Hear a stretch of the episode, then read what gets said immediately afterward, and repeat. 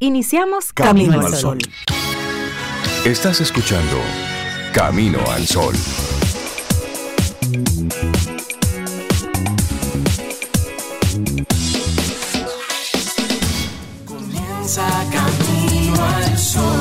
Muy buenos días y bienvenidos a Camino al Sol. Muchísimas gracias por conectar con nosotros, por estar ahí presentes, pendientes de todo lo que ocurre aquí en esta estación 97.7 FM y también a través de caminoalsol.do.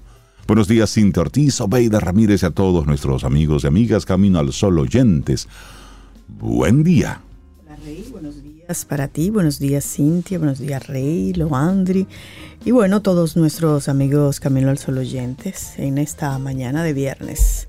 ¿Cómo están ustedes, Rey? ¿Cómo tú estás? Yo estoy bien. Qué bueno. Sí, en, en viernes. Ay, ¿Y, sí, y tú, Cintia, cómo estás? Estoy muy bien, buenos días, Rey Sobe, buenos días a ti Camino al Sol oyente, feliz viernes, también contenta. Qué bueno. 2 de junio ya.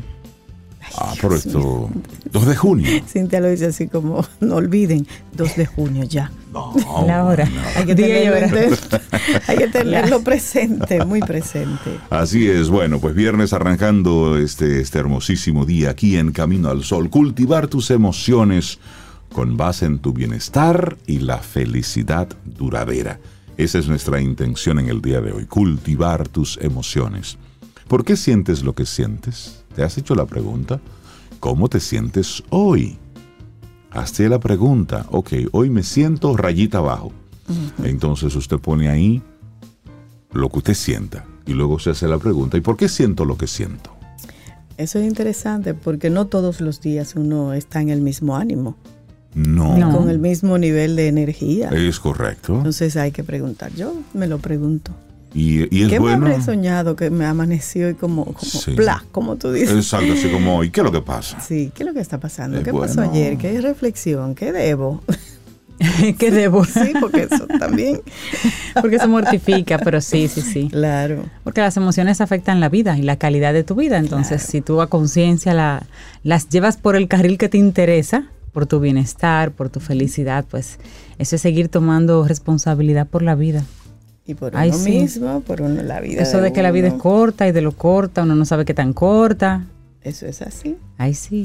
Por eso cuando yo estoy en esos momentos así como medio pla, Ajá. yo me hago un yompeo. ¿Y cómo, cómo lo haces? Busco gente vitamina, como Eso dice que te dan. gente que me, que me da energía. Que te dé así como. Empezando por mis dos hermanas, la llamo así mismo, necesito un yompeo. Y ya. Nos Entonces, juntamos, ya. Me Entonces, río. un, un abrazo grupal así Sí, de, sí, de esa. Y reírse, reírse. Eso es es bueno. entonces, si es una situación que tal vez tú no le ves una solución como adecuada, hablarla con, con ellas, ya. Solucionado el tema. Listo. Y ya, hecho. Y ya. Pero no quedarse rumiando. No, eso. no, no, Y no. con uno solo, no, no, no. Ahí no hay Eso recursos, ahí no hay recursos. Eso es así, ¿no? Y la perspectiva es muy limitada y a veces uno necesita que alguien de fuera lo vea y diga, pero, No, pero tú no estás viendo esto, esto, Sí, esto. Y sí, oh, no, Sí, no así estaba viendo mismo. eso. Así mismo es. Sí, realmente sí. Y también la música, Sí, hacer otra eso. cosa, algo que te, que te guste, que te Sí, llene, sí. porque a veces uno está solo y no tiene dos hermanas para gusta. llamar, entonces es cierto. puedes poner una canción de esas canciones que tú sabes que son las que tú, tú pones en esos, Así en esos días. es. Y también decir basta. Sí, es decir, también. a veces nos quedamos así como en una especie de, de bucle, en una especie Me siento de... mal, me sí, sí, siento sí, mal, exacto. No diga ya, No, espera un momentico. Dele al revés. Exacto. Sí. Dúo. Sí, la, la palabra poderosa, la palabra, Sí, lo que tú te así. dices, cómo te lo dices, eso tiene mucho impacto. Y así entonces arrancamos nuestro programa Camino al Sol con, con esa energía, estrenando este, este mes de, de junio, el primer viernes de junio. Y eso, eso para nosotros celebrarlo. Porque mire, estamos vivos, estamos con todo hoy.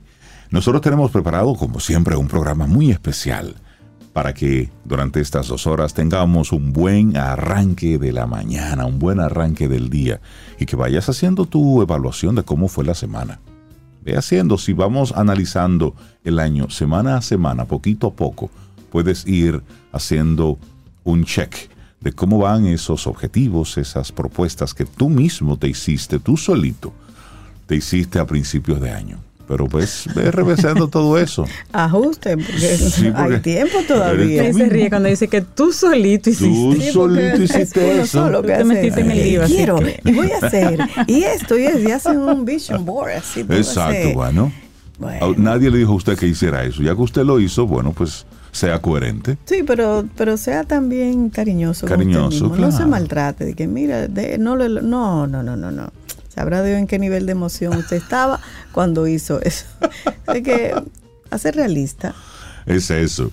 Bueno, y, y recordar que la, bueno, la próxima semana, el, el miércoles 7 de junio, tenemos un encuentro con Raúl Burgos que va dirigido a empresarios, a emprendedores, a gente vinculado con, con el mundo gerencial. Bueno, a todos nuestros amigos Camino al Sol oyentes estamos invitando a que nos acompañen a esta conversación para conocer el- este proyecto de Raúl Burgos de Un Momento para Líderes.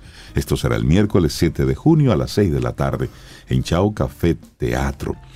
Para inscribirte, la entrada es abierta, pero para inscribirte, eh, bueno, entra a la página de Chao Café Teatro y ahí vas a ver un, banner que tiene entonces la, la forma de tú inscribirte. Vas a llenar un formulario y te va a llegar entonces un código QR que tiene ahí ya la información de- del acceso. Como es un aforo limitado, estamos solicitando a nuestros Camino al Sol oyentes a que se registren para tener un buen control en la entrada. Así es que esto es el miércoles 7 de junio a las 6 de la tarde. El aforo está lleno, pero si usted se inscribe, le hacemos un huequito más, le ponemos una silla más. No importa, ahí ya eso está hablado con Raeldo. Él va a ir buscando silla mientras vaya apareciendo gente Cojines que también. en el suelo, en el piso, allá arriba, en la, en la tarima. Ahí estaremos juntos. Así es que ya lo saben.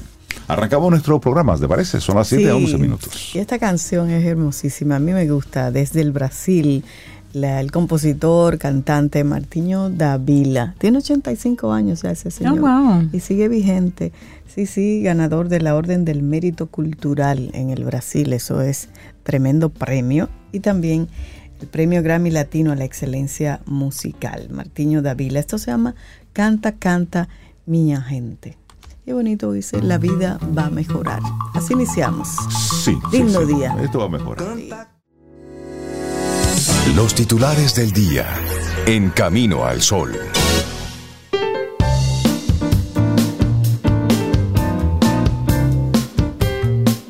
El arte de manejar las emociones radica en comprender que no puedes evitar sentir, pero puedes elegir cómo responder a esos sentimientos. Dodinsky.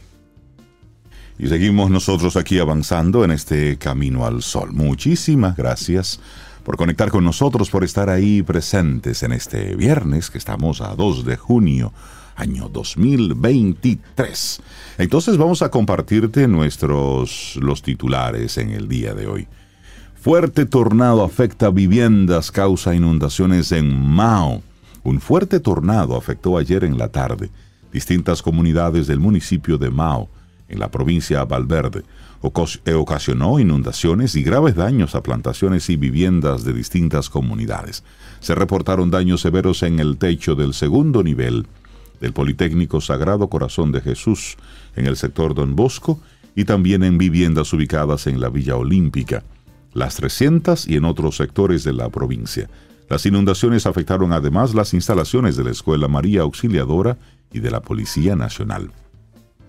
Las copiosas lluvias y fuertes vientos y tronadas sorprendieron a los pobladores cerca de las 5 de la tarde, produciendo un incremento repentino del caudal del Canal Mayor que atraviesa casi todos los barrios del municipio de Mao.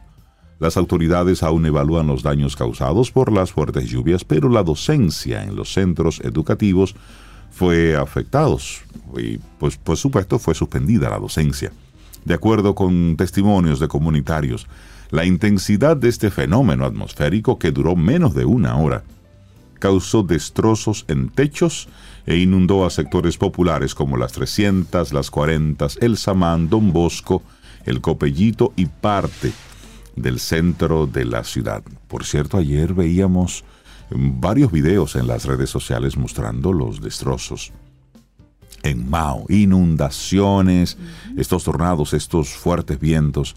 Y lo grande es que todo esto ocurre en menos de 10, 15, 20 minutos, 30 minutos, algo parecido a lo que ocurrió aquí en, en noviembre, que fue Ah, sí. en poco tiempo mucha agua. Bueno, pues eso fue lo que lamentablemente ocurrió ayer en Mao. Bueno, es uno de los primeros titulares. Bueno, y regidor dice han retirado más de 1.500 toneladas de basura en la playa Montesino. Llegada la noche de ayer jueves, primero de junio, las brigadas se mantienen limpiando las toneladas de basura que han arropado la playa Montesino ubicada en el Distrito Nacional. Diario Libre estuvo en el lugar donde se mantenía el regidor Junior Castillo, quien indicó que hasta ese momento, 8 de la noche, se habían recogido alrededor de 1.500 a 2.000 toneladas de basura, una actividad que se inició a las 8 de la mañana con la intención de limpiar completamente. Advirtió que la playa podría volverse a ver afectada si no se mantienen limpias las aproximadamente 86 cañadas que desembocan entre el río Osama y el río Isabela, tomando en cuenta que hoy se inicia la temporada ciclónica y con ella aumentan las probabilidades de lluvia. Comenzamos en la mañana con 150 hombres y mujeres, una retropala, dol- 12 volquetas, la colaboración de la Alcaldía del Distrito Nacional, el Ministerio de Medio Ambiente y la Armada, entidad a la que le corresponde la limpieza de las costas. Eso indicó el regidor. 86 cañadas. ¿Y quién se supone debe limpiar todas esas cañadas? Chan, chan, chan. Primero que la gente no tire Eso es basura. lo primero. Lo primero, pero luego quién se encarga de mantener limpias Que ese es el problema. esas cañadas. Es el mantenimiento. Exacto. Ahí debe estar el ayuntamiento de cabeza, por supuesto. Pero bueno, son de las cosas que a veces no entendemos aquí. Así es. Bueno, cambiamos de tema. El Gran Santo Domingo va a tener su sistema de bicicletas públicas. El Distrito Nacional y el municipio de Santo Domingo Este acogerán la primera parte del proyecto que contará con más de 200 estaciones y unas 2.000 bicicletas eléctricas y mecánicas. Ya veré yo la venta de bicicleta en la calle. Bueno, el Instituto Nacional de Tránsito y Transporte Terrestre, el Intrant, anunció ayer jueves que va a implementar el sistema de bicicletas públicas del Gran Santo Domingo, como parte de los avances del apoyo al Plan de Movilidad Urbana Sostenible del Gran Santo Domingo llamado AIPMUS. El sistema está basado en utilizar la bicicleta para realizar el viaje y devolverla en un punto cercano al destino del usuario. El Distrito Nacional y el municipio Santo Domingo Este acogerán la primera parte del proyecto que contará, como mencioné, con 200 estaciones y unas 2.000 bicicletas eléctricas y mecánicas, luego de un proceso de licitación que fue dirigido por el Intrant. El director ejecutivo del Intrant explicó en un comunicado la importancia de que los ciudadanos puedan hacer el uso de la bicicleta una necesidad como medio de transporte sostenible y no solamente para hacer ejercicio. La bicicleta es parte fundamental del sistema de movilidad y del transporte colectivo en otras ciudades desde hace décadas. Y ahí lo entendieron, pero en la República Dominicana estamos abrazando esta iniciativa por sus beneficios para el medio ambiente, por lo que nosotros como Estado estamos comprometidos a llevar al país en este proceso de la mano de estas acciones que se implementan como parte del Plan de Movilidad Urbana. Así que ya saben, por acá vamos a ver una primera estación, un- unas 200 estaciones y unas 2.000 bicicletas eléctricas y mecánicas, no para hacer ejercicio, sino para llegar del punto A al punto B y que usted la devuelva y la ponga en la siguiente estación más cercana. Vamos a llegar ahí, no se preocupen. Va- Sí, va- sí, sí, va- sí, vamos, vamos. Va lento, pero vamos. República Dominicana tiene un nuevo amigo. Tiene un nuevo país amigo que es Guyana. Los gobiernos de ambos estados firmaron ayer un memorando de entendimiento en el que establecen la cooperación en productos petrolíferos en la nación suramericana en las áreas de interés mutuo, el apoyo del país caribeño a la inversión para el financiamiento y construcción de una refinería de crudo y para lo relacionado con la extracción de productos petrolíferos refinados. Este documento permanecerá vigente durante tres años, se va a renovar automáticamente cada quinquenio y se rubricó en el marco de una visita oficial a Guyana, encabezada por el presidente Luis Abinader con el objetivo de iniciar relaciones entre ambas naciones. La República Cooperativa de Guyana es un país de Sudamérica ubicado en la costa del Atlántico Norte. Tiene una población estimada de 804.570 habitantes y se convirtió en un país productor de petróleo en el 2019.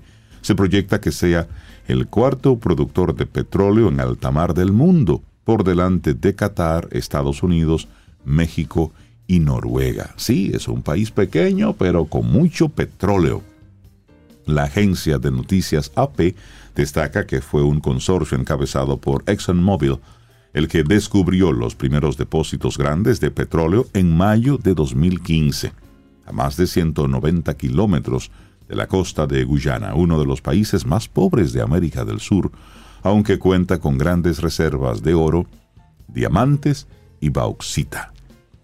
Así es que ese es nuestro nuevo amiguito, Sí. Guyana. Muy bien, Ya, deberíamos ya seguir haciendo un país, en- un país rico, pequeño, pero ya Sí, en sí, vías a sí. ser rico. ¿no? Y buenas esas conexiones con otros países también. Claro, de- y del distintos, Caribe, distintos. Hay, claro. que, hay que diversificar las relaciones. Sí. Bueno, Reinaldo hablaba de- del, del- del temporal en Mao y en esta ocasión la noticia es que pronostican que actividad en la temporada ciclónica será normal. Se supone que se van a formar entre 12 y 17 fenómenos. La temporada ciclónica del Océano Atlántico, que inició este jueves, estará dentro de los parámetros de actividad normales según las estimaciones que hacen los organismos que proyectan los posibles fenómenos atmosféricos de cada periodo. Las agencias que preparan los pronósticos de cómo será la temporada ciclónica están indicando que estará dentro de lo normal porque se espera la formación de entre 12 y 17 tormentas nombradas. Eso dijo la directora de la Oficina Nacional de Meteorología, ONAMET, la señora Gloria Ceballos. Expresó que a pesar de que estará activo el fenómeno El Niño, que incide en que el ciclo sea menos activo, las altas temperaturas de las aguas del Atlántico propician condiciones para que se produzca un incremento en la actividad. La funcionaria indicó que con una temporada ciclónica normal se proyecta la formación de 14 tormentas nombradas. Y además dicen las autoridades dominicanas que actualizaron el plan de contingencia ante la temporada ciclónica como parte de los ejercicios CENTAM-Guardián 2023 que realizaron durante más de una semana en el país entre unidades de primera respuesta, el Comando Sur de los Estados Unidos, la Guardia Nacional de Puerto Rico, también Honduras, El Salvador y Guatemala. En las jornadas 350 socorristas simularon la búsqueda y rescate de personas en ríos, inundaciones y estructuras colapsadas como consecuencia de una vaguada estacionaria y de sismos de alta magnitud con alerta de tsunamis, así como el traslado y atenciones médicas de los recuperados. Todo eso se hizo un simulacro. Bueno, en otro orden económico, liberarán 34 mil millones de pesos del encaje legal para préstamos de hasta un 9% anual. La medida es parte de un estímulo monetario de 94 mil millones de pesos aprobado por la Junta Monetaria. En su sesión de ayer, la Junta Monetaria aprobó un conjunto de medidas de previsión de liquidez por 94 mil millones de pesos orientadas a promover el flujo de financiamiento en condiciones favorables hacia los sectores productivos y los hogares dominicanos. La aprobación de este programa de estímulo monetario procura acelerar el mecanismo de transmisión de la política monetaria para generar una disminución más acentuada en las tasas de interés del mercado en los próximos meses y también para una mayor dinamización de la actividad económica. Y esto lo, de- lo destaca la Junta Monetaria en un comunicado informó que estas medidas se orientan a complementar la decisión adoptada por el Banco Central de la República Dominicana de reducir su tasa de interés de política monetaria en 50 puntos básicos, o sea, de 8.5% a 8% anual, considerando el retorno de la inflación al rango meta de más o menos un 4%.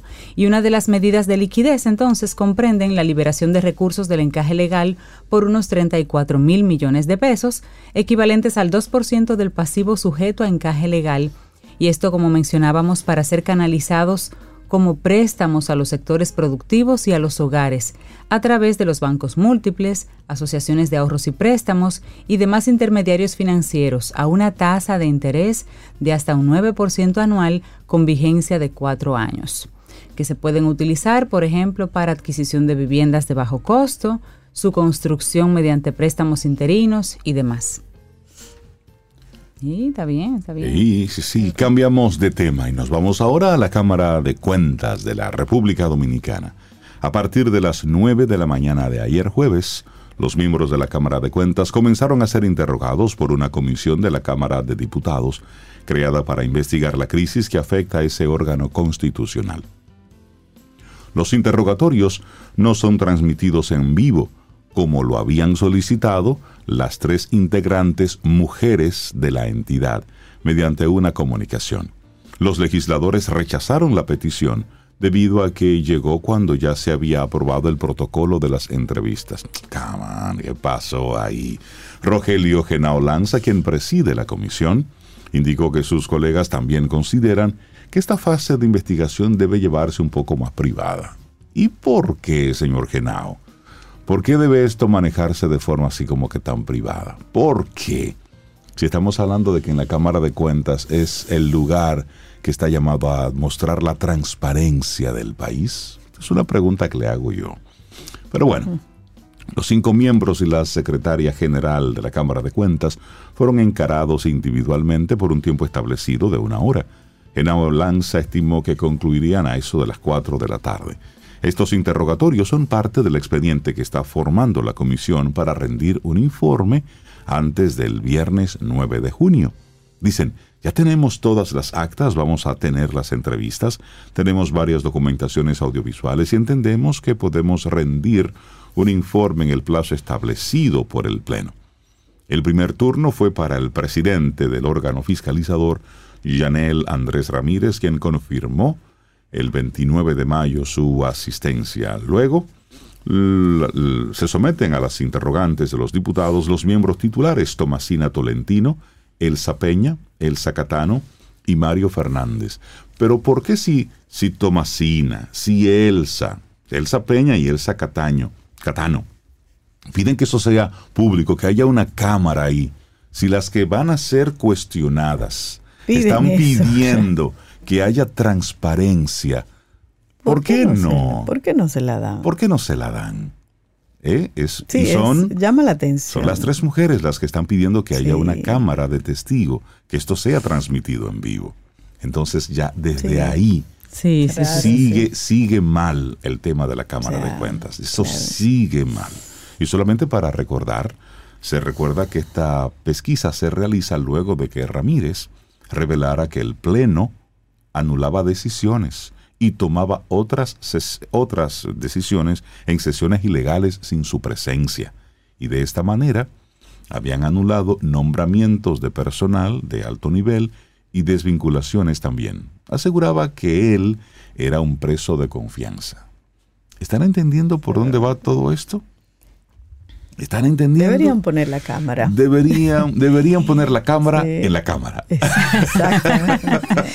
Sí, es verdad. Bueno, sí. hay una noticia que tiene que ver con mujeres, muy lamentable. Relato de los siete feminicidios solo en este mes de marzo.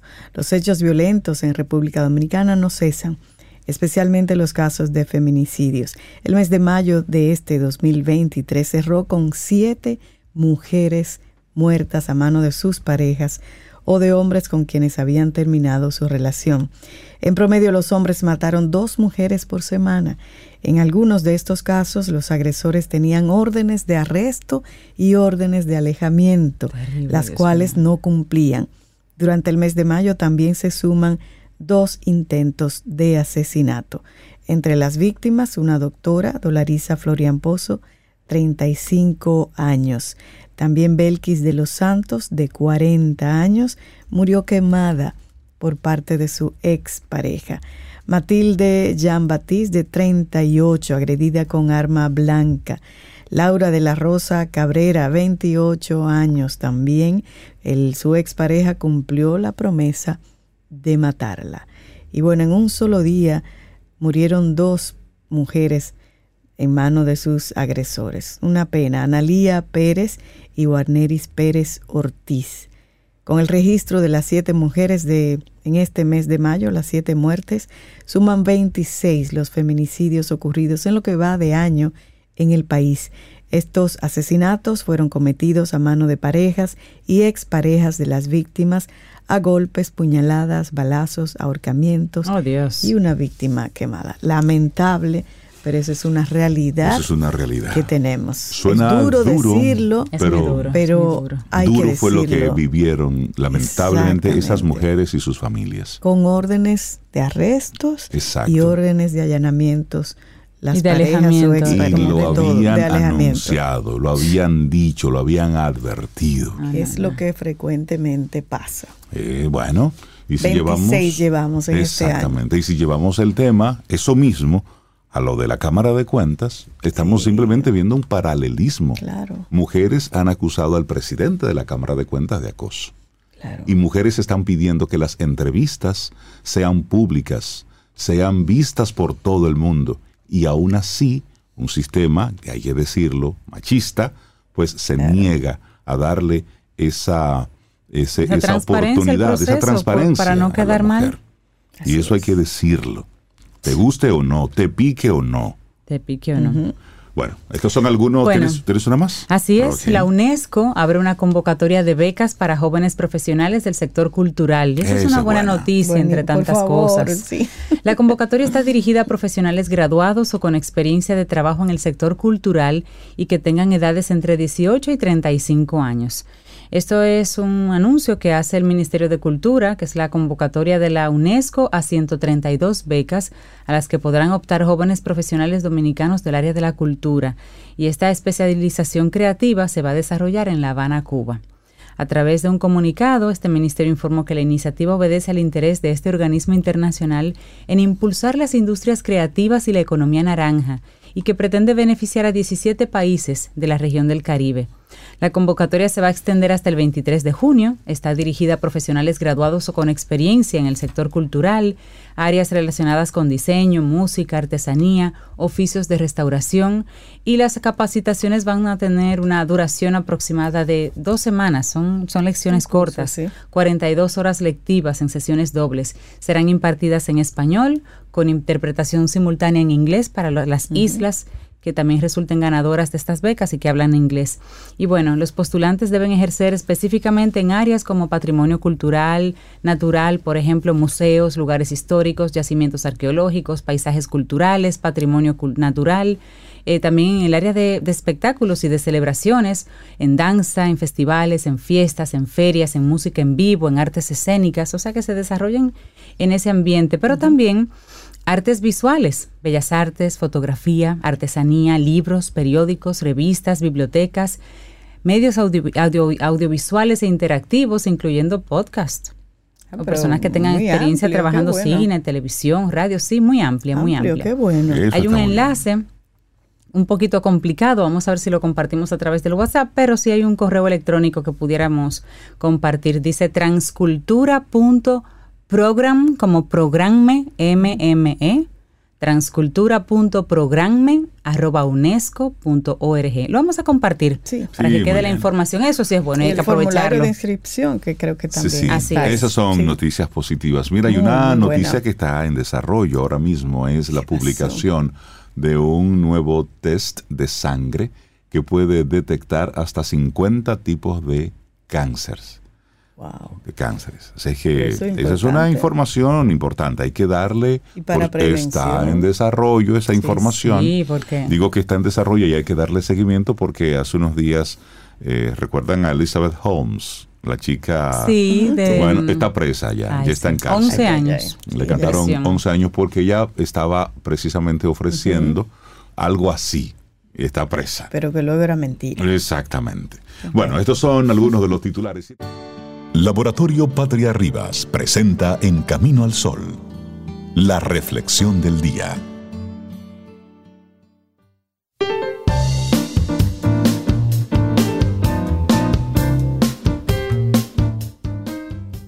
Las emociones son el combustible que enciende la chispa de nuestras metas y nos impulsa a alcanzarlas.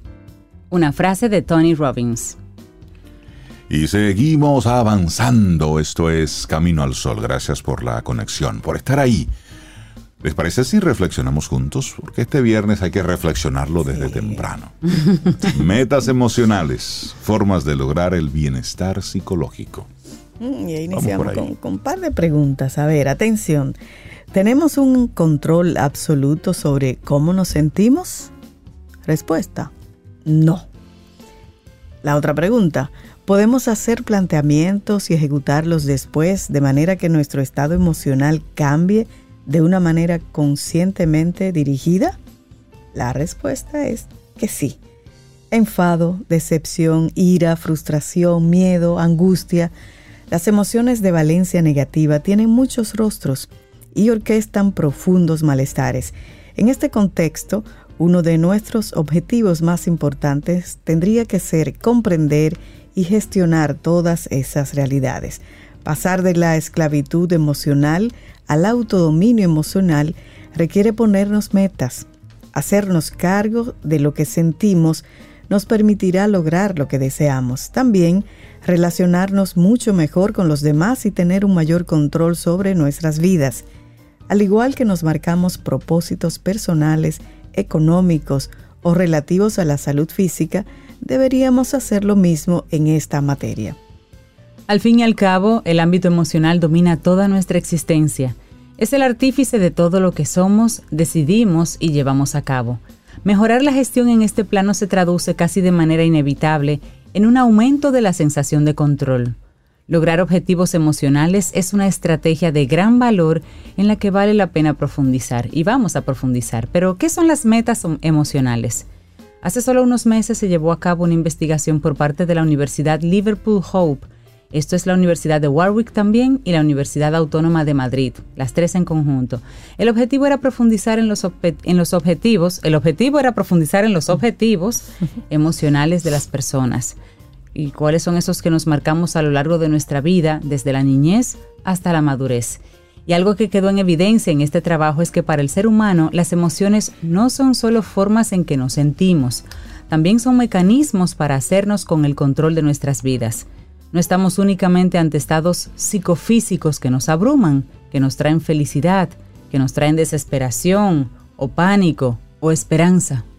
Así es, y cuando tomamos conciencia del poder para gobernar nuestro mundo emocional, podemos entonces empezar a marcarnos objetivos, es decir, empezamos a hacer planes de actuación para conseguir objetivos, de la misma forma que lo hacemos en otros ámbitos, lo que es una herramienta fabulosa para el bienestar psicológico. Las metas emocionales son reacciones o estados que deseamos experimentar al practicar una adecuada gestión o regulación de dichos estados. Por ejemplo, yo puedo ponerme como una meta la calma en la exposición de mi trabajo para no hacer el ridículo y lograr una buena nota. También puedo marcarme como propósito no enfadarme, no molestarme y perder los papeles cuando hablo con un compañero de trabajo con el que no me llevo bien. Conozcamos entonces en esa misma línea un poquitito más datos. Sobe, ¿qué tipos de objetivos o metas emocionales existen? Bueno, hay dos tipos, dos metas emocionales. Son dos estrategias que de algún modo todos hemos experimentado y llevado a cabo más de una vez y eso sin darnos cuenta. ¿Cuáles son esas? Bueno, primero, metas hedónicas. Consisten en promover una serie de conductas que nos permitan sentirnos bien la persona que experimenta un gran estrés en el trabajo y que se propone pasarla bien durante el fin de semana sin pensar en nada más es un ejemplo de ello.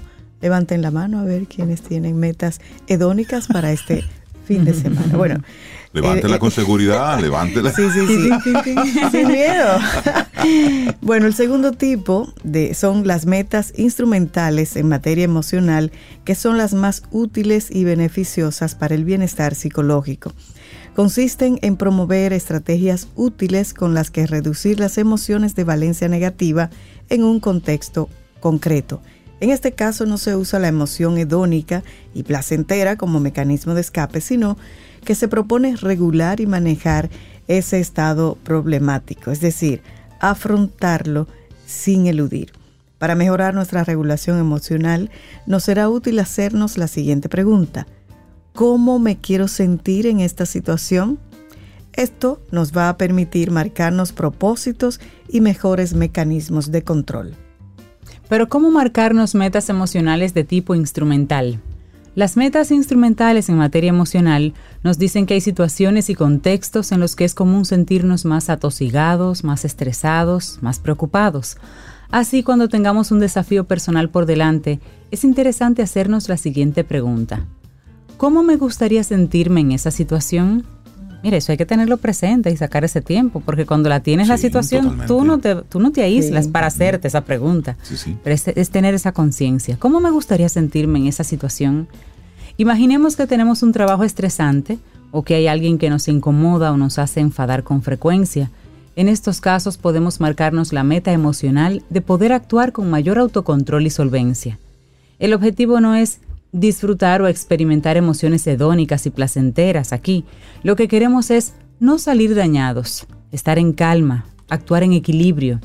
En estos casos, las metas instrumentales nos proponen reflexionar un poco en cosas como la siguiente, Rey. Así es, por ejemplo, todas las emociones son útiles, incluidas las que son negativas. La ira, el enfado, la angustia. Solo eso está avisando de alguna amenaza ante la que debes actuar. Y para ello necesitas meditar en calma y aplicar soluciones a esos problemas. Pero también hay otra. No podemos dejarnos llevar por las emociones sentidas. Para evitar esos secuestros, razonemos, respiremos profundo, valoremos qué hacer antes de reaccionar. Debemos asumir que no estamos a merced de nuestras emociones. Todos somos capaces de desarrollar estrategias para modular dichos estados y usarlos a nuestro favor. Es decir, las emociones tienen una función básica Claro. en nuestro día a día, aunque tildemos la ira como algo negativo o la, o la angustia, todo eso es el cuerpo diciéndonos algo. Lo que tenemos es que trabajar en vía de consecuencia. Claro. ¿Qué me está diciendo lo que siento hoy? Aproveche el fin de semana y vea la película, ¿cómo se llama la película que es muñequito, que es hermosa, que habla de la Eh, ira, del, La, del la de la mente. Sí. eh, intensamente. Intensamente. Ah. Mírele este fin de Sí, semana. y ahí, y ahí se muestra cómo precisamente la tristeza Sí. es ese gran regulador emocional, porque cuando estás siempre en euforia, Claro, en euforia, claro. desde ahí tampoco se pueden tomar la, la importancia de cada una de esas emociones y el papel en Sí, nuestra sí. salud mental. Bueno, y pasar de la esclavitud emocional al autodominio de las emociones requiere tiempo y adecuadas estrategias. Nadie, nadie aprende de un día para otro, pero con voluntad, con enfoque y con paciencia nos alzaremos como eficaces gestores de ese universo tan decisivo en nuestras vidas. Metas emocionales, formas de lograr el bienestar psicológico. Un escrito de la psicóloga Valeria Sabater que compartimos aquí hoy en Camino al Sol. Laboratorio Patria Rivas presentó En Camino al Sol, la reflexión del día. Ten un buen día, un buen despertar. Hola. Esto es Camino al Sol. Camino al Sol.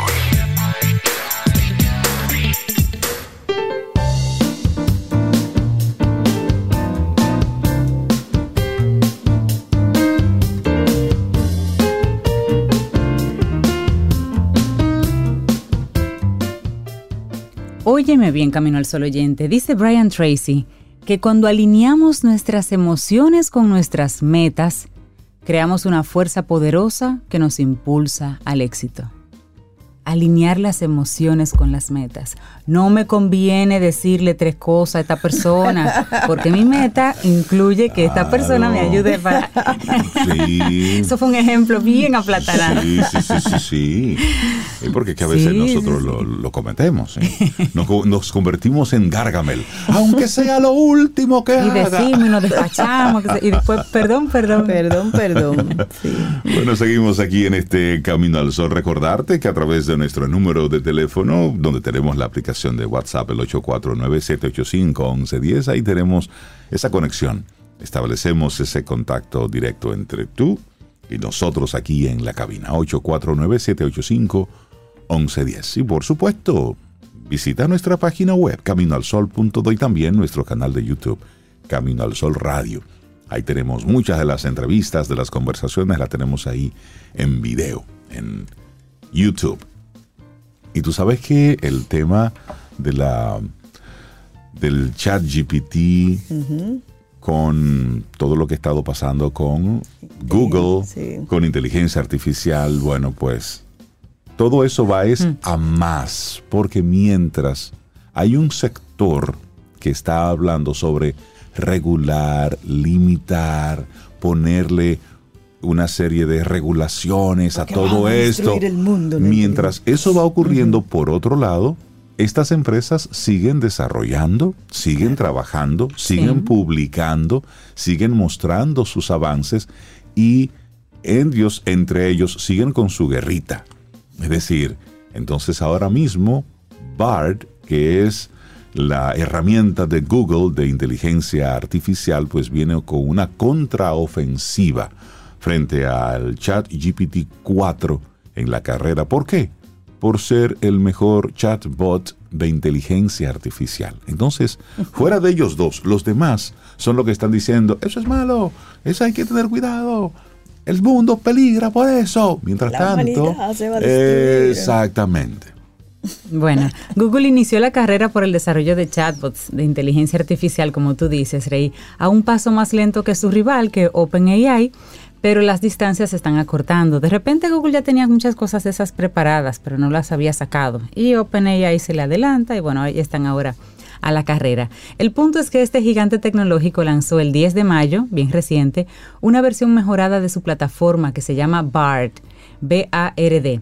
Y esto en un esfuerzo para ofrecer a los usuarios funciones que tiene Chat GPT-4 e incluso algunas que dicen que son mejores.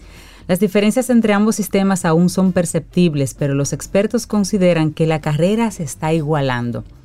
En estos momentos, Chat GPT-4 tiene clara ventaja. Bard está llegando como un retador, no como un líder, y eso lo dice Ricardo Carreón, director de tecnología de Exabit, una firma de inteligencia artificial también con sede en Texas, en Estados Unidos.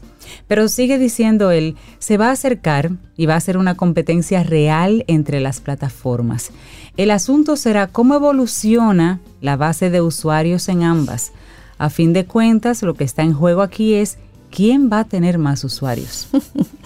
Bueno, y una de las principales limitaciones de BART de Google sigue siendo que solo acepta instrucciones en inglés, japonés y coreano.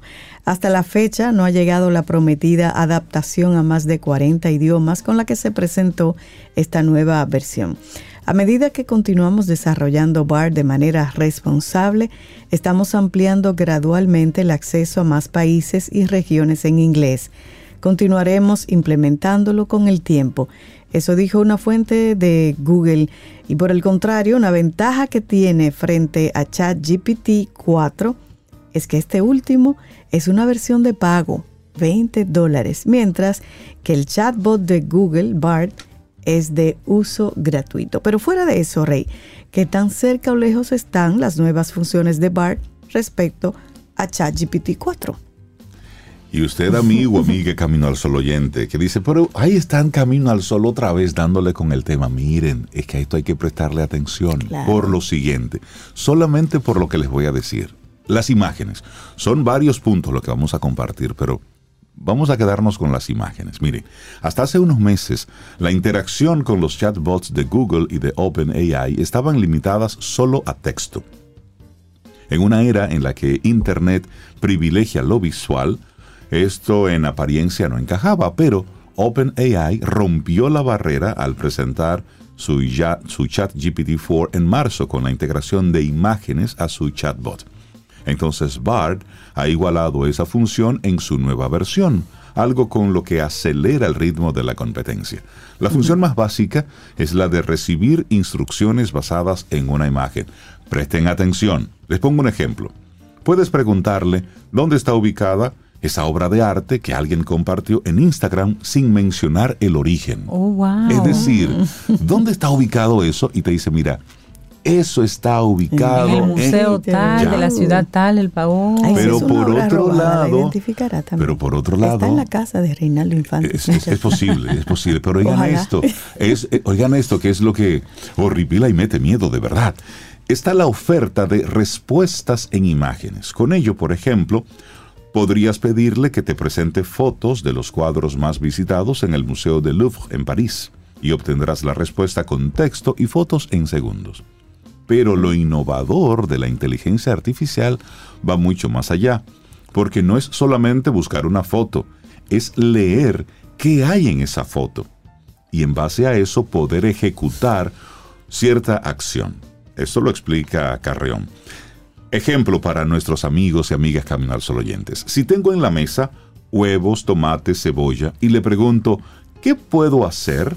¿Me puede sugerir unos huevos a la mexicana y mostrarme la receta con esos ingredientes? Entonces ya reconoce lo que hay en la foto y va mucho más allá de buscar imágenes similares, es entender lo que hay en ellas. Esos son Entonces, ejemplos, esos son ejemplos inocentes. Sí, son bonitos. Y Y, tú dices, ay, qué chévere. Para que tú no pienses en lo, en lo y, si, otro. y si yo le muestro todos los ingredientes de una habichuela con dulce, me dice cómo se arma eso. Es bueno, posible que te lo esta diga. capacidad es una función multimodal que en lugar de dar instrucciones al chatbot solo en texto, es capaz de entender también las imágenes. Y otra función que aún no está disponible, pero que fue anunciada, es la generación de imágenes mediante AI de Adobe.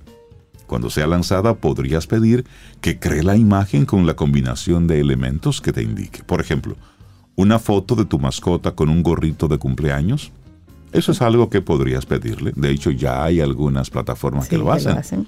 Google dice que este, en este aspecto se encuentran en una fase de experimentación todavía. Queremos implementarla de manera gradual y responsable, señaló la fuente. Sería un gran avance sobre el chat GPT-4 que no ha revelado planes para una función similar.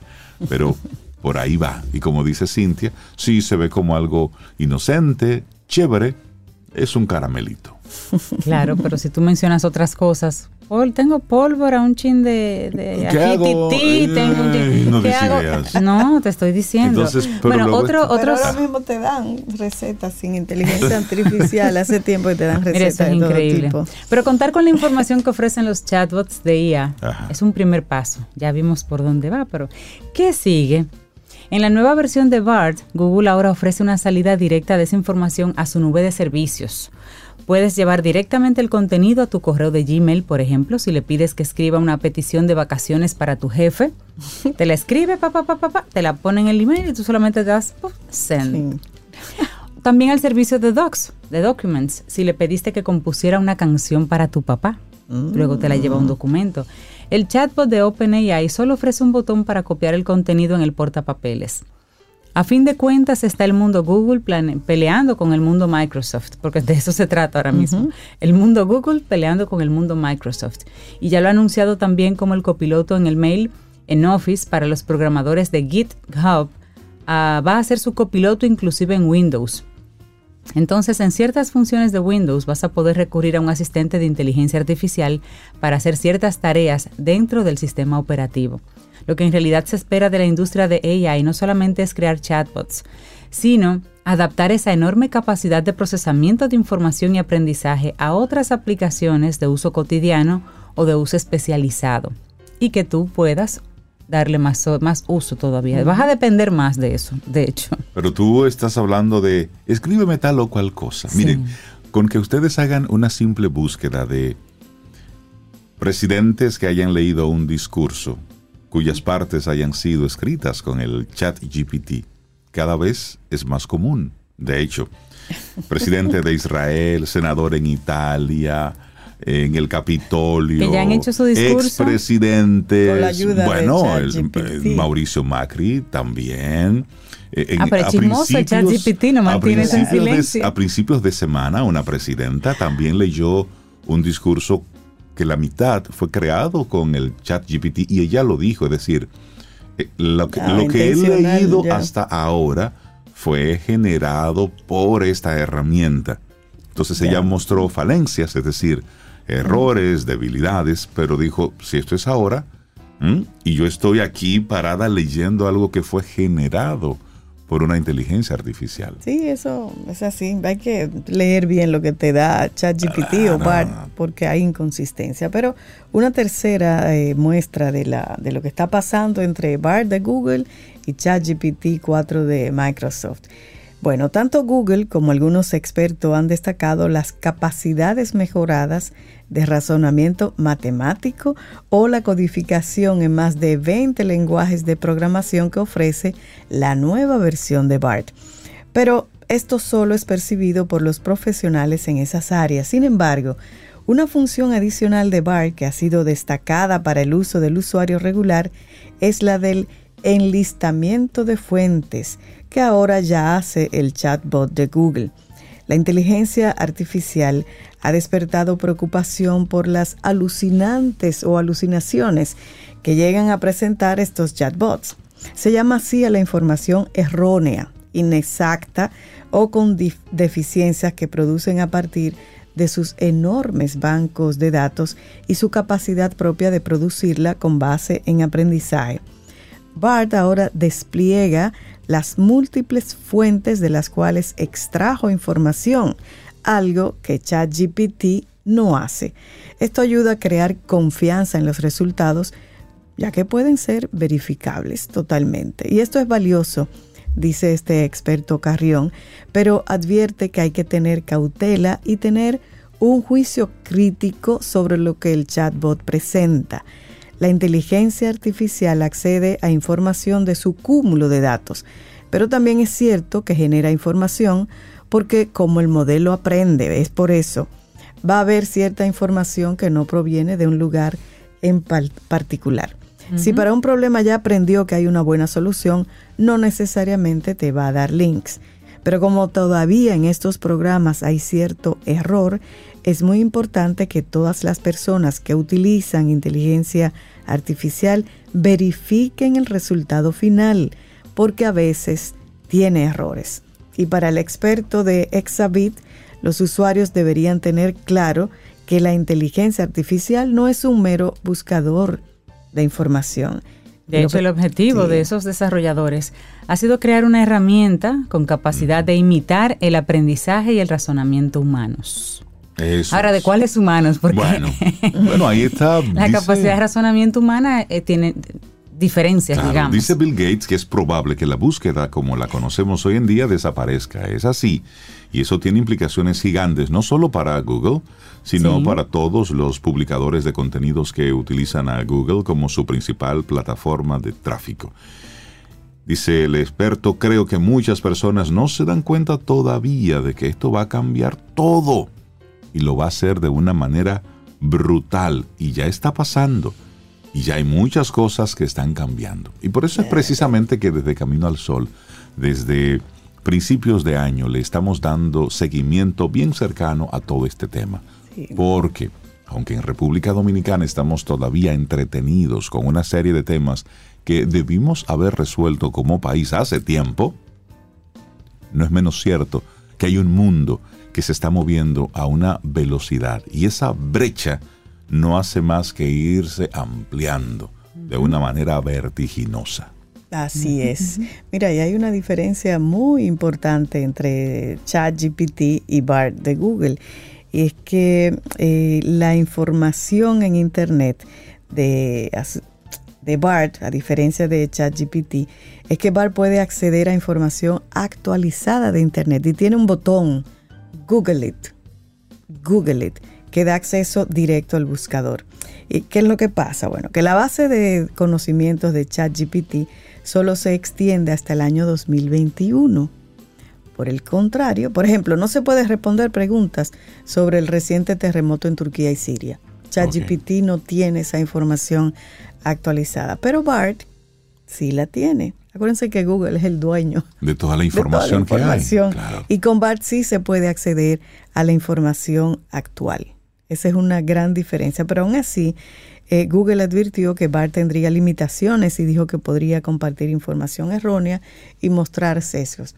O sea que aunque la información de BART esté actualizada, igual que en GPT, usted lee bien y se asegura de que esa información que usted está recibiendo de esas dos inteligencia artificial pueden tener errores y sesgos. Así es. Y ahí está el juicio crítico de cada uno y cada uno de crítico. claro. Porque es que la información nos va empoderando. Y eso es a lo que nosotros queremos apostar desde Camino al Sol. A que usted se entere de esto que está ocurriendo aquí. Para que no simplemente estemos utilizando las herramientas como borreguitos. Exactamente. Y entonces al final, cuando estamos utilizando las cosas así, nos convertimos simplemente en el producto preciado. Cuando algo es gratis, usted Es el Usted producto. Es el producto y es el pago. Tomémonos un café. Disfrutemos nuestra mañana con Rey, Cintia, Soveida, en camino al sol.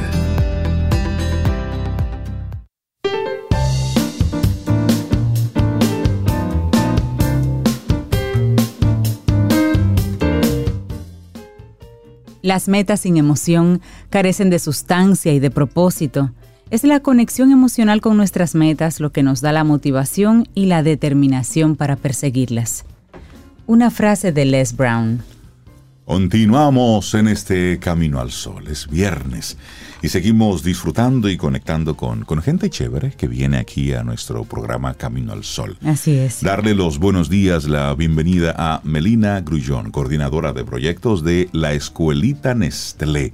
Buenos días y bienvenida a nuestro programa. ¿Cómo estás? Gracias, gracias, buenos días. Yo me siento súper bien de compartir con ustedes en esta mañana y venir a hablar de la Escuelita Nestlé, por supuesto, nuestro programa nos corporativo. Encanta, nos encanta ese tema. Más de tres décadas tiene ya la escuelita Nestlé. Sí, mira, la Escuelita Nestlé es lo que antes era la Escuelita Maggie.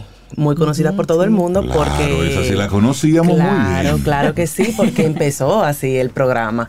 Y el programa ya tiene 31 años en el mercado. Eh, operando de manera ininterrumpida y es el programa de creación de valor compartido más grande que tiene Nestlé en República Dominicana y en otros países también. O sea, la escuelita Nestlé en República Dominicana se ha destacado realmente. Qué bueno. Entonces hablemos un poquito de lo que tiene de nuevo ahora la escuelita Nestlé. Sí, mira, la novedad que tenemos es que ya hemos di- digitalizado nuestros procesos internos. Ahora es mucho más fácil para esos colegios y esas escuelas puedan registrarse y agendar su cita. Ya lo pueden hacer de manera digital a través de nuestro portal web, laescuelitanestle.do. Facilito, ingresan en la sección regístrate, le dan a institución, completan los datos y listo. Siempre están pendientes ahí a su correo electrónico porque van a estar recibiendo las comunicaciones de los siguientes pasos. Ya pueden agendar su cita para visitarnos a nosotros a la Escuelita Nestlé. Nosotros aprovecho para comentar que es un programa totalmente gratuito. Es un aporte que hace Nestlé a la sociedad. Nosotros cubrimos todo. Así que eh, lo que hacemos es que de enero a diciembre, pues todos los días recibimos un grupo de niños, un grupo de 30 niños en edades de 7 a 12 años, de, cual- de colegio, de escuelas, de instituciones, hasta de fundaciones, hasta, hasta de iglesias. O sea, tocamos todo, todo el territorio nacional eh, las aj- eh, y es un recorrido completo eh, donde nosotros con, hasta el, con el autobús buscamos ese grupo de niños, los llevamos a la escuelita Nestlé, viven la experiencia la mañana completa y luego los retornamos nuevamente. ¿Qué tipo de información reciben los niños? Sí, mira, reciben de todo, porque reciben, lo primero es que le hablamos sobre los, há- los buenos hábitos de alimentación y los introducimos en ese mundo culinario. Entonces ellos llegan allá y lo primero es eso, hay un laboratorio. eh, con un audiovisual, eh, hay unos cuatro personajes, hay cuatro personajes de la escuelita Nestlé que hacen del recorrido que sea un- una, una experiencia divertida, de aprendizaje pero divertida.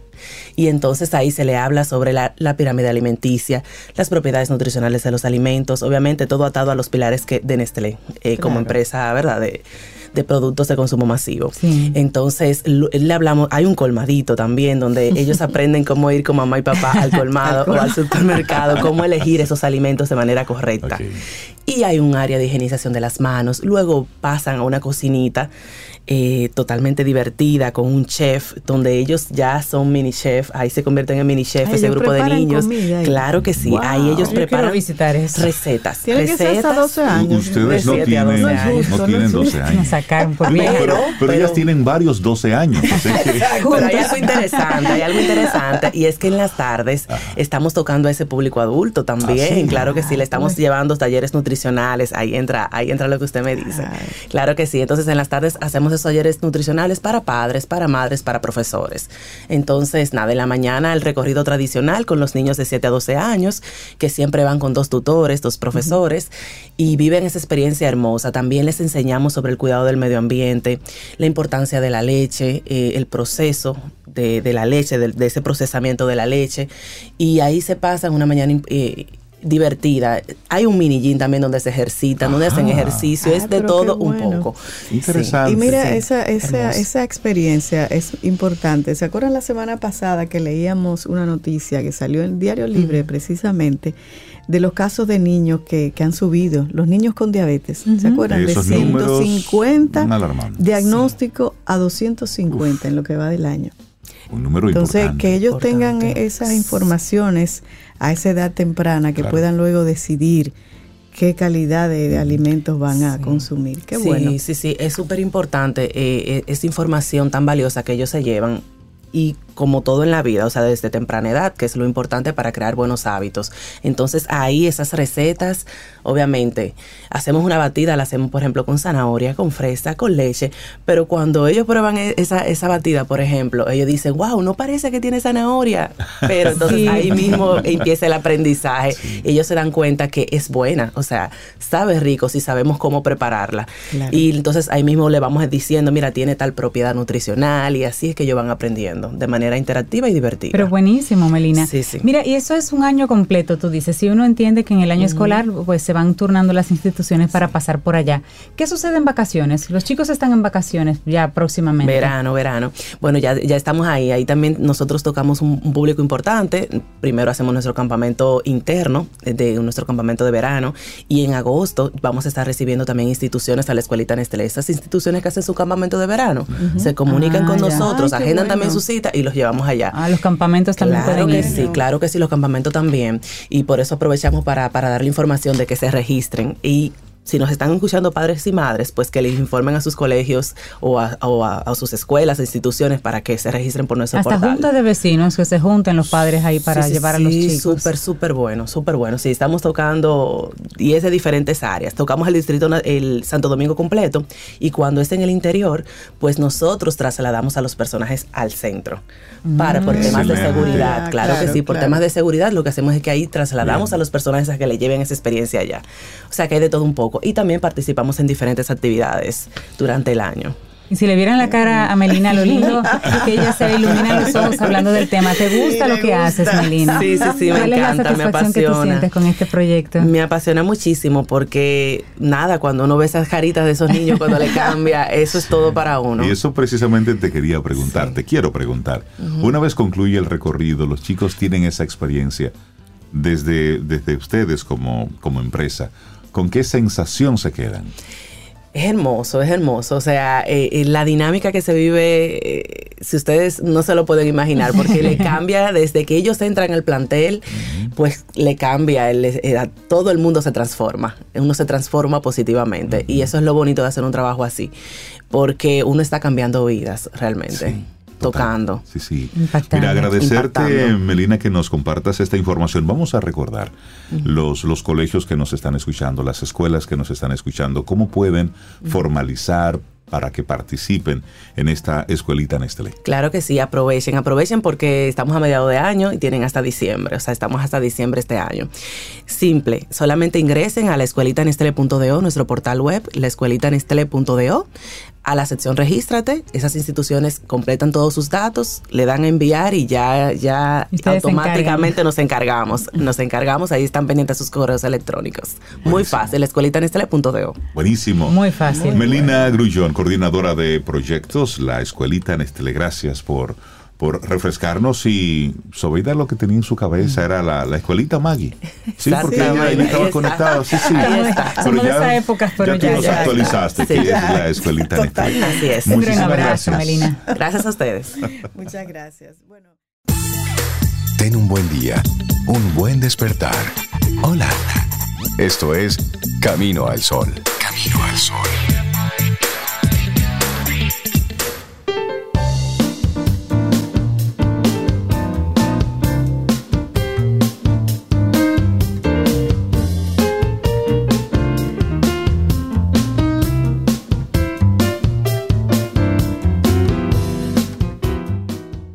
Una meta sin un plan es solamente un deseo. Antoine de Saint-Exupéry. Continuamos en este Camino al Sol. Muchísimas gracias por la sintonía. 8.30 minutos. ¿Qué le pasa este viernes? Esto va rápido. ¿Qué le pasa? Rápido va. ¿Va rápido? Bueno. 8.31. Llega el momento de nosotros conversar, conectar con nuestra profe de música oficial aquí en Camino al Sol. Melissa Moya, buen día, ¿cómo estás? Hola, muy buenos días a todos. Eh, muy bien, bastante bien en el día de hoy porque les traigo una sorpresa. Ajá. Una sorpresa. Les traigo un instrumento, pero yo quiero que ustedes adivinen cuál es. Ajá.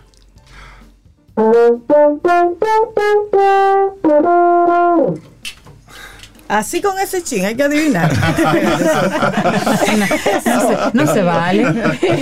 Sí, pues con nosotros está William Cruz, que es un cornista de la Orquesta Sinfónica, también es profesor de Historia de la Música en la Universidad Pedro Enrique Ureñas. William, bienvenido. Mm. William, bienvenido a Camino. Sol. William. Gracias, damas, caballero. Un placer estar con ustedes. Buen ¿Cómo, cómo es que suena eso otra vez? Dale otro poquito, nada más otro poquito.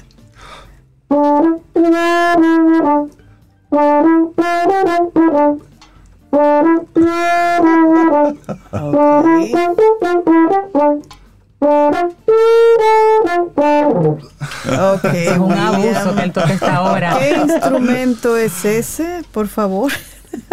Pues ese es el corno francés. William, quiero que si nos puedes hablar un poquito de, de primero, yo sé que este instrumento pues primero se utilizaba en las antiguas civilizaciones como instrumento de llamada, ya fue después del clasicismo que comenzó a utilizarse más eh, dentro de la orquesta, si tú puedes hablarnos un poquito de Sí, eh, como tú dices, eh, es un instrumento que en la, en la prehistoria eh, se hacían de cuernos de animales, entonces se utilizaban para, para llamadas, se utilizaban mucho en las guerras, eh, ya también se usaba mucho para las casas. En el barroco tomó mucha importancia dentro de la realeza, eh, los reyes, co- condes, entonces cuando ellos salían de casa, eh, se hizo muy popular este instrumento eh, porque le daba como y más importancia, entonces siempre lo, utilizaban para, llamadas, guerra y caza.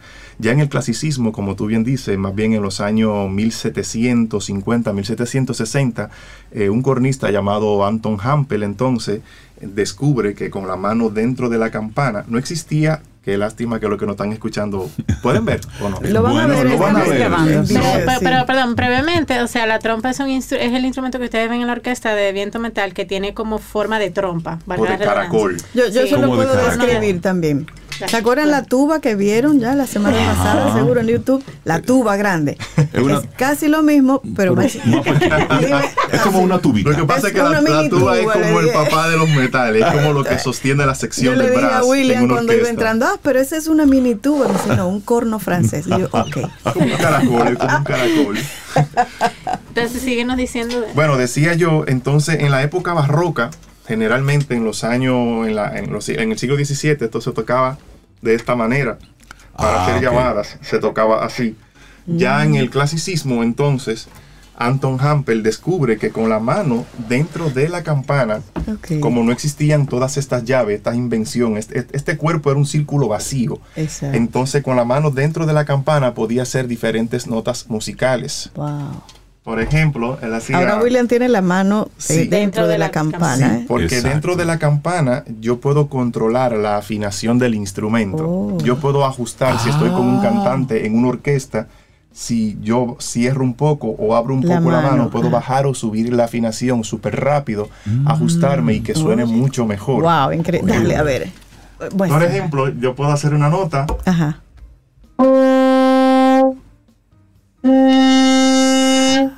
Entonces así se se, nota, tocaba sí. en aquella época. Si ahora yo hago con esta mano,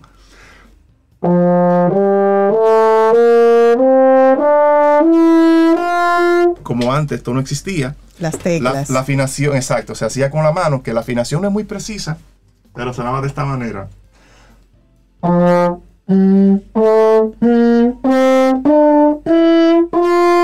Ven que suena, Eso la misma, con la suena la misma escala musical. escala. Ay, pero eso es muy difícil. Pero, bueno, según el libro de Record Guinness, está entre los dos instrumentos más difíciles del mundo. No lo dice William Cruz. Pero no lo digo William, yo, no, ¿eh? pero William, que- trompeta, batería, guira, tambora. ¿Por qué corno francés? Además, tú que vienes de Mao. He llorado mucho por eso. Créeme. He llorado mucho y he sufrido muchísimo bullying. ¿Cómo tú, cómo tú Bullying. conectas con ese instrumento? Claro, no, no, en verdad, en verdad sí, bueno, es que no lo elegí yo. no lo elegí yo. Yo tocaba trompeta en la banda de música de Mao.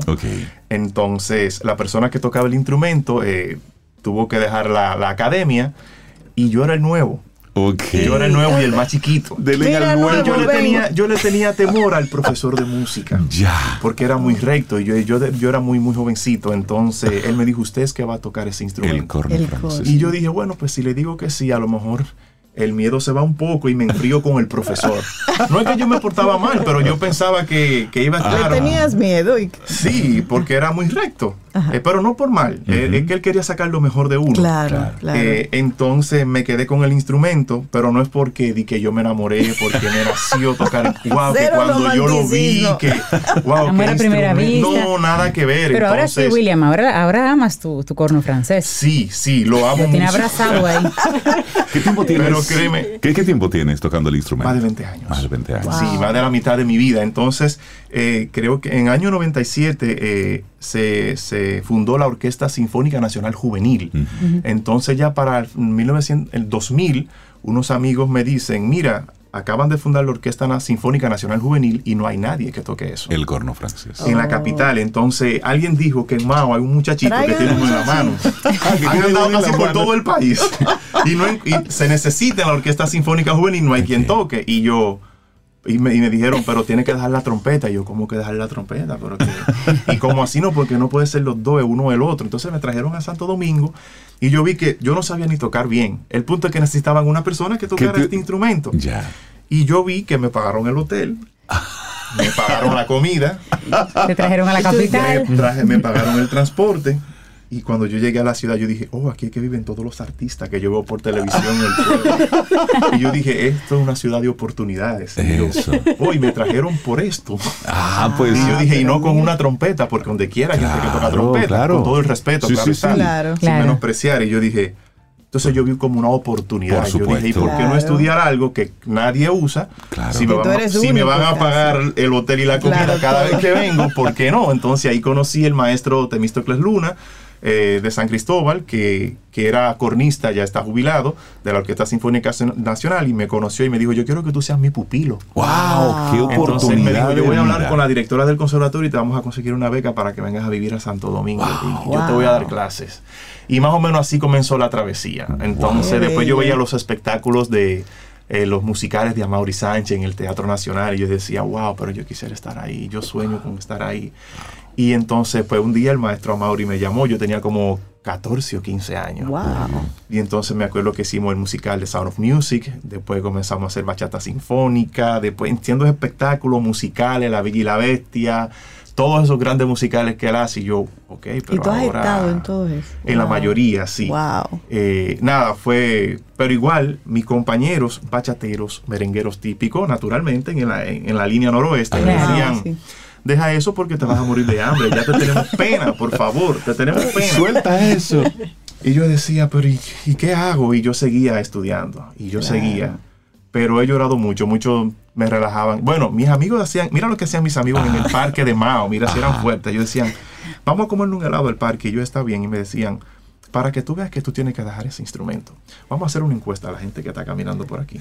Y comenzaban a llamar personas, señoras, ¿usted sabe lo con una trompeta? Sí, ¿usted sabe lo con saxofón? Sí, ¿usted sabe lo con corno francés? No, deja eso, ¿viste? Nadie sabe lo que tú tocas. Te hicieron ahí tu, tu encuesta. Era fuerte, era fuerte, pero... Pero ¿qué, qué- qué? porque una cosa es, es el instrumento y eso habla, pues, por supuesto, de, de un nivel cultural eh, específico y sí, cómo nosotros vemos los distintos instrumentos y estos que son especiales, que solamente tú lo puedes ver en una orquesta sinfónica, en una filarmónica, por la cantidad de instrumentos que hay. Mi pregunta es para ti. Ya tú pasaste todo eso y abrazaste el, el corno francés. ¿Cómo te sientes tú ahora con relación al instrumento y lo que te ha dado? agradecido. Agradecido de Dios. Ha valido la pena el esfuerzo. No sigue siendo fácil porque es que desde que tú decides tocar un instrumento como este en República Dominicana, desde el día uno tú estás nadando contra la corriente. Sí. Primero porque no es un instrumento que pertenece a nuestra cultura, a nuestra idiosincrasia, no es un instrumento que tú lo ves en nuestros ritmos populares del pueblo. Y de hecho esa es mi misión ahora. Esa es mi misión. Este, yo quiero sacar el corno de la sinfónica.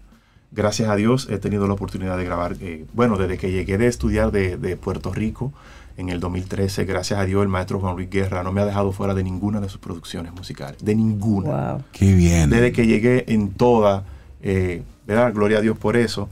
Y eso me, eso me motiva.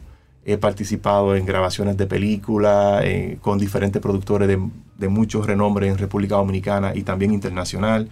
Eh, también cuando estudiaba en Puerto Rico junto a la orquesta del conservatorio grabé un homenaje al Gran Combo de Puerto Rico Wow. que está por ahí en YouTube con videoclip y todo. Eh, son detalles, no es algo que sucede todos los días, pero uno dice, wow, hay, hay fruto. La cantidad de artistas que uno ha tenido la oportunidad de compartir escenario con, con los musicales, con, bueno, las, ahora recientemente, el viernes pasado, que tuvimos con Raúl Di Blasio, por ejemplo, Mm, sí. Que son experiencias que uno va acumulando y uno dice, wow, gracias. Mira, Pero- William, ¿y tú has vuelto al parque con tus amigos en Mao? ¿Han hablado al respecto ahora de, lo- de cómo te va con el... para sus amigos. Mira, me pasó una experiencia. ¿Ya entendieron? me pasó una experiencia que me hizo que me hizo recapacitar y me, me acordé de eso. Hace un tiempito atrás, no, no mucho, me llamaron del pueblo para hacerme un reconocimiento por el Día de la Juventud. Y entonces ahí habían algunos compañeros que también iban a ser reconocidos de, de ellos, de los que hablaban así. Y en público, en primera fila, estaba quien, ma- quien la persona que más bullying me hacía. el pero él no es músico, él no es músico, no, él no es músico, pero él siempre pertenecía al grupo de los músicos. Y cuando yo lo vi, yo le dije, ¿qué tú haces aquí? y entonces, cuando están leyendo para el reconocimiento, eh, como la, la- la experiencia La laboral, Tu la perfil, formación, sí. cuando leyeron el perfil de todo el mundo y leyeron el mío, yo dije, oh. Pero como que yo veo que el mío como que un poquito más, ah, digo, ¿verdad? Con modestia Sí, aparte Sí, sí, sí. Sí, las como, oportunidades. como bien abultado y como que cuando dijeron la cantidad de artistas con la que he tenido la oportunidad de grabar y de, y de participar en el escenario, yo veía que la mía, en comparación a mis demás compañeros, era mucho más grande. Fuiste entonces, consciente de eso. entonces, como que en ese momento yo abrí los ojos y yo como que, oh, pero mira, a esto yo no me había fijado en esto, yo no me había dado cuenta de esto. Claro, sabemos que en términos económicos, obviamente, cuando tú tocas con un grupo típico de bachata que está muy pegado, pues tú no, Claro. paras, no te bajas de un avión. Claro. Claro, No claro. es fácil cuando los muchachos me dicen, ya yo le compré una casa a mamá, ya yo compré Claro. cinco solares, yo le compré una casa a la abuela, y tú y yo, todo muy bien, gracias a Dios, seguimos estudiando. Pues bien. Seguimos practicando y todo llegará a su debido momento. Yo tengo otra curiosidad un poco similar a la de Pregunten todo lo que Cintia. Tus amigos bachateros, ¿no se te ha ocurrido hacer lo inverso? A ti te han invitado muchos artistas, tú con ellos a hacer alguna bachata, incluyendo el corno En francés. eso estamos trabajando, porque eso es lo que quiero. Eso es lo que quiero. Quiero por lo menos poder dejar un legado. O sea, Ya. tengo otros proyectos musicales porque pues también eh, escribo canciones eh, y ahora estoy aprendiendo otro instrumento ya más acorde con nuestra música, ¿verdad? Dominicana. Estoy ahora aprendiendo el acordeón. Y entonces, de hecho, ya, ya toco algunos merengues. Eh, entonces ya estoy planificando cómo mezclar todo. El, el Melissa- Buenísimo. francés mezclado Mel- con sí, otros todo, con todo. Ya dejarlo con tener bachata, Claro. merengue típico. Es un reto. Wow, Sí, claro. Porque es un instrumento que, que- que no es común. Cuando tú al público de bachata o de merengue típico le añade un color al que ellos no están acostumbrados, Por Sí, supuesto. sí, sí. las personas tienden a veces a rechazarlo. Pero Sí. Eh, los demás que digan lo que tengan Claro. que decir. No, y lo interesante claro. es que tú abordar un instrumento de esa naturaleza, el acordeón, que es pieza central de nuestra música típica, pero con el conocimiento que tú traes ya Claro. desde lo sinfónico, desde lo clásico, pues evidentemente ese acordeón no va a sonar igual Ese que color los otros. Ese sabor es distinto. Melissa mencionaba al inicio de la conversación que tú también eres docente. Sí. ¿Cómo tú llegas entonces a esa parte? Bueno, mira, eh, llegué de Puerto Rico, eh, entonces me llaman de la universidad este, y me dicen que necesitan un profesor. Yo le dije, mira, estos son mis acreditaciones, si ustedes entienden. Me dijeron, te queremos a ti. Ya hemos indagado sobre ti, ya hemos preguntado y te, te queremos aquí. Entonces ahí comienzo a impartir la clase de historia de la música occidental, la cual me honra porque mi maestro de instrumento en Puerto Rico, que es el actual director de la Sinfónica de Puerto Rico. También fue mi maestro de historia de la música en Wow, Puerto qué Rico. Qué bien. Y yo dije, maestro, adivine. Ayúdeme aquí. Hay uno de sus hijos que está siguiendo sus pasos. O sea, él era bien. cornista de la Sinfónica, maestro de historia de la música occidental. Y yo, maestro, eh, estoy siguiendo como sus que nos pasos. parecemos. Y sí, entonces él se, sin- él se sintió obviamente muy honrado. Yo me sentí como que, wow, porque un maestro que yo admiro tanto. Era como tú tener en una clase a seis maestros en uno.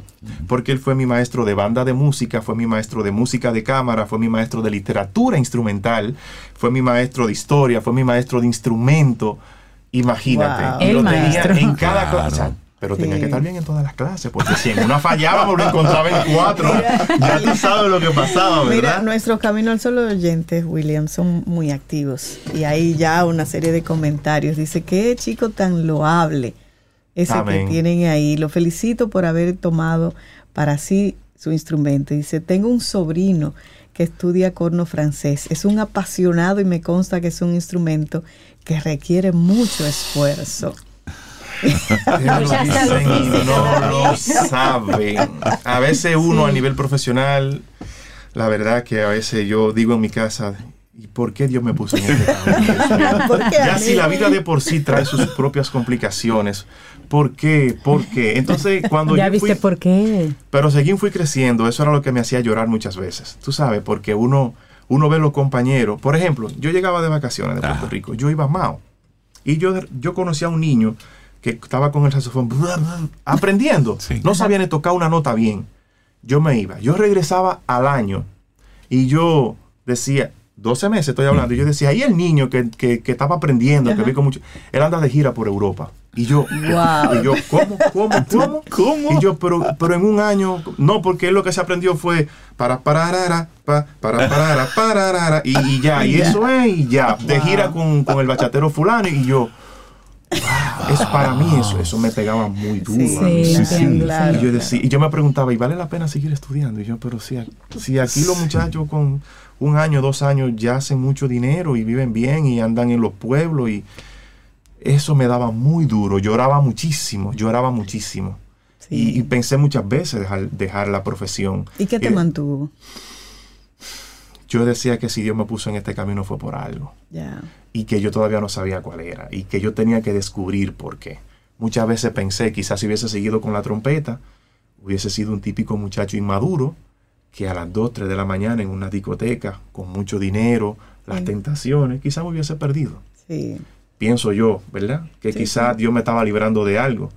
Quizás la madurez que tengo ahora, si me toca llegar a ese camino, ya quizás sé cómo cuidarme y veo el mundo de- desde otra perspectiva, porque ya uno tiene cierta madurez. No es lo mismo un muchacho. Ese es el peligro de la música, que cuando tú tienes 15 y 16 años o 18 años y con menos de 20 años tú estás haciendo mucho dinero, Sí. tú andas de gira, tú te crees la película Sí. y se te sube la cervecita a la cabeza Mira, y, y- eso trae y- consecuencias Sí. sociales. Y también. William está claro. tocando un tema Sí. Que no se habla en nuestro país, que es precisamente el impacto de que reciben estos jóvenes en los distintos pueblos a propósito de la música. Yo recuerdo en Salcedo, todos mis tíos eh, tocaban algún instrumento, es decir, y era normal después de la escuela en la mañana que la tarde el ayuntamiento se llenaba de todos los muchachos interesados en música y al final de su jornada de trabajo porque recuerdo que en la sastrería de mi abuelo, cuando terminaban su jornada a las 5 o 6 de la tarde, allá se reunían 5, 6, 7, 8 muchachos en el patio, cada uno con el clarinete, la trompeta, el saxofón, a practicar. Son de las cosas que se han ido lamentablemente perdiendo en nuestros pueblos, pero eso le dio a una cantidad de jóvenes importantes un, un medio, Una salida profesional. una salida profesional Claro. mucho más allá del motor. Sin o- haber ido a una universidad. Sí. Oh, por supuesto. Y ganando más que un profesional. Ahí es que vamos. sí, sí, sí. Y, eso Sí. es, y eso es una realidad que está ahí. Yo conocí un, un compañero eh, en el pueblo, éramos menores de edad, estábamos en el liceo, y yo le pregunto a, otro compañero que hoy está brillando en la música también aquí en Santo Domingo, y le digo, ¿y fulano de tal? Y me dice, él dejó la escuela. Y yo, ¿pero por qué dejó la escuela? Es que él no para de hacer giras. Tenía como 16 o 17 años. Me dice que él no para de viajar. Oye. Y me dice que si él va a estudiar y va a ser profesional, le pondría a tener una carrera y ganar dinero y que ya él está haciendo mucho dinero, que él no va a seguir estudiando. Ah, wow. Entonces son, son contrastes. Es un tema, Son, Sí, son sí, sí. un tema contrastes. muy delicado. Claro. Sí. Y a veces yo digo, pues quizás yo no hubiese ido a la universidad, quizás me hubiese pasado así, o quizás estoy buscando una, una- un camino o una respuesta para yo mismo consolarme, puede ser. Mira, eh, comparten aquí también una foto. Neno, nuestro Ajá. Camino al Sol oyente internacional, él vive fuera del país, nos manda una foto de su hijo Javier tocando un corno, Un corno francés. ¡Qué maravilla! Sí, te la, Mira, te la y- voy a Por pasar. favor, Sí, claro sí, que sí. claro Hemos que hablado sí. mucho de, de, de William y es cómo, cómo no aprovechar que William está aquí con nosotros para conocer de tu, de tu carrera, por Gracias. supuesto. Y hablemos del, del instrumento. ¿Cuál ha sido hasta ahora tu mayor reto? Es decir, ¿qué película, qué concierto, trabajar con qué artista ha sido como tú? ¡Wow! Aquí me la pusieron difícil. Bueno, ponérmela difícil es tocar el corno ya de una vez. Honestamente, como te dije, eh, no creo que la, la gente de- del- libro Guinness eh, tomen una decisión por tomarla. Cuando ellos dicen que está entre los dos instrumentos más difíciles del mundo, claro, cuando yo lo enseño no lo vendo de esa manera para que no salgan corriendo. Claro. Mira qué es lo que pasa. Nosotros eh, aquí en República Dominicana no tenemos una escuela. Y no solamente del corno, trompeta, eh, trombón, o sea, aquí no hay una escuela formada de, de instrumentos de metales que tú puedas decir, tú vas y estudias ahí y tú vas a salir uno de los mejores, por lo menos de Latinoamérica. No, eh, aquí no existe eso. Entonces, por ejemplo, cuando tú estudias en Europa, tú vas de este punto, si, el, si tú tienes que ir de aquí a allá, en Europa te hacen así, porque están las grandes escuelas y los grandes Línea maestros del instrumento. Y ya tú tienes el lineamiento, ya tú sabes No, a dónde desde- vas. Primero aquí, desde luego aquí. pequeñito, tú tienes un profesor que de este instrumento que mínimo tiene un doctorado y que tiene todas las experiencias y cuando toma un niño de 9 o 10 años con tan, un profesor de tanta capacidad y si el niño tiene talento, ¿qué tú crees que va a pasar? Por supuesto. Claro. Ya ese niño con 15 años va a tener un dominio del instrumento maravilloso. Pero cuando tú lo tomas aquí y tú vas de aquí a allá, esto es así, mira. En zigzag. Vuelve para acá. zigzag. Y Sí, para allá. sí, sí. Y para allá. Y preguntando, ¿y quién sabe esto? ¿Y quién me puede ayudar con lo otro? Eh, no, mira, por ejemplo, yo conocí a un muchacho de Monción, Santiago Rodríguez, y me dice, yo quiero tocar el corno. Él me dijo, yo me enamoré de ese instrumento. Yo quiero, yo quiero. Y le digo, tienes que venir a la capital porque, o sea, ¿cómo yo voy a Monción todos los fines de semana?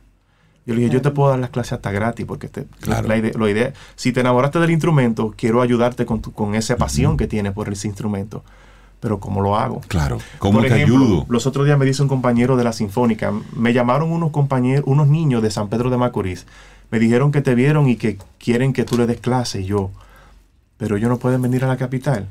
Entonces, hay personas interesadas eh, en tocar el instrumento, pero están en los pueblos. O sea, a menos que una persona del Estado, del gobierno, no diga, William, como tú eres la persona que tiene estudios en este instrumento, te vamos a reunir esos muchachos en la capital dos o tres veces al mes, te vamos a pagar tu honorario, pero no sé, hay un desinterés muy grande eh, por, de parte del Estado, no, no sé por qué, no lo conozco. Sí, es que No sé son, qué son, sucede son ahí. muchos los, los temas que Sí, tenemos. sí, sí. en- Bueno, yo llegué graduado y, y yo toqué puertas de instituciones y ya hace casi 10 años que llegué de, de estudiar. eh, y no, y el- yo, yo trabajo, eh, o sea, como docente más bien en la parte privada, no en el Estado. Y yo digo, wow, si yo fuera director de una institución de música, por ejemplo, eso soy yo pensando. Exacto. Y usted llega eh, graduado de, de un instrumento que, que hace falta y que, hace un- y que hay que formar una escuela, yo creo que mi deber sería andar detrás de usted. Claro. Entiendo yo. Sí. Mira, porque yo te necesito en mi institución. Yo necesito que mi. Además, Porque- si yo tengo formar personas. más personas. Con eso estás enriqueciendo, pues Claro. por supuesto, y hasta mi gestión la estoy enriqueciendo. Claro. Porque estoy sumando y, y estoy- y voy a dejar un legado. ¿Qué pasa? No tengo idea. vamos a escuchar el instrumento, ¿te parece? Algo que nos puedas interpretar. Sí, vamos, acompáñame con las manos. Así, okay. Vamos, tú, háganme esto. Ah, Ay, ah, lo han puesto en fiesta aquí. Un, mm. dos, mm, dos, tres. Ah.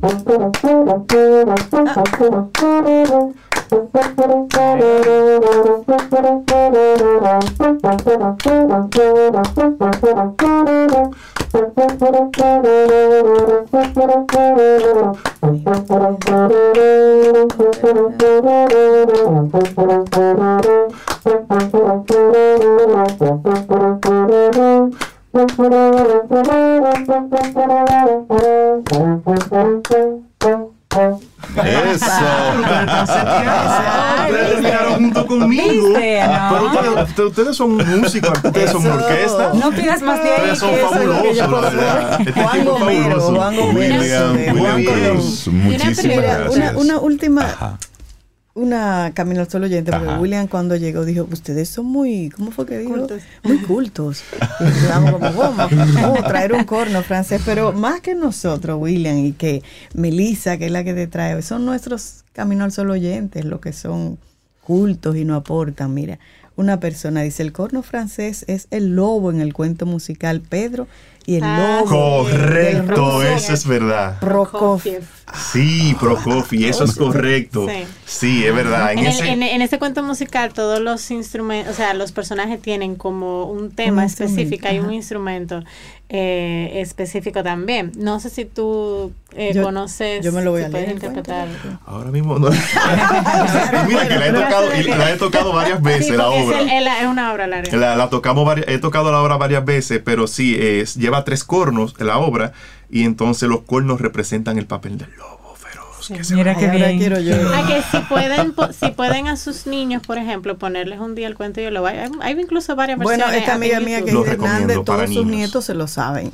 Sí, porque es, un, o sea, un cuento musical es donde se representan los personajes por diferentes instrumentos y ellos van a- aprendiendo a identificar los mismos instrumentos de orquesta. Melissa Moya, gracias por traernos hoy a William Ay, sí. Cruz con, por supuesto, con su con el corno francés, con su extensión del brazo y de sus pulmones. William, qué gusto conocerte. Gracias por, por haber venido al programa hoy y contagiarnos con tu entusiasmo, contarnos un poco de, de lo que ha sido tu trayectoria. Eh, te felicito por, por la trayectoria que tienes hasta Gracias. ahora y por lo que estás haciendo. De verdad que sí. Porque asumir algo que nadie estaba viendo y tú asumirlo, aunque en una primera instancia fue, fuiste inducido amigablemente y luego lo, lo adoptaste por decisión y también como una oportunidad. Porque Y es eso. Es, es ver una oportunidad y decir, bueno, Sí. me va a costar, pero aquí tengo una oportunidad. Y eso es, esto sí te muestra a ti como un ejemplo de joven dominicano eh, que puede ser modelo para otros, en base al estudio, al esfuerzo, al aprovechar oportunidades y sobre todo por la nobleza con la que tú dices, yo estoy aquí, úsenme. Soy un, un bicho raro en este mundo. Estoy aquí, estoy aquí. úsenme. Y, el, Sí. y tu deseo de enseñarle a los más pequeños para seguir repitiendo lo que hicieron contigo, que fue darte ese, sacarte de Mao, traerte a la ciudad. Y eso es lo que tú quieres hacer con otros niños. Sí. Así que te felicitamos por eso, de verdad que Gracias sí. a la gloria de Dios, yo me siento muy privilegiado de estar aquí con ustedes. Ustedes son personas muy calurosas. Gracias a los radios escucha por su, por su comentario, por estar pendiente. Muchísimas gracias. Gracias Melissa también eh, por invitarme y conocer gente tan maravillosa en este, valga la redundancia, maravilloso espacio. Un gran abrazo, honor. comentario, Rey, ahí, sí, y- Para William. sí. Un avisito breve, eh, la próxima semana, el viernes, vamos a tener un concierto de música sacra a las ocho y media en Regina Angelorum. Ah, eso es chévere. El próximo De- viernes. Un concierto con motivo de Corpus Christi, correcto. Excelente. El 9 de junio es 9 ese. Buenísimo. Hacemos una pausa y regresamos ya a la parte final de nuestro programa. Ten un buen día, un buen despertar. Hola. Esto es Camino al Sol. Camino al Sol.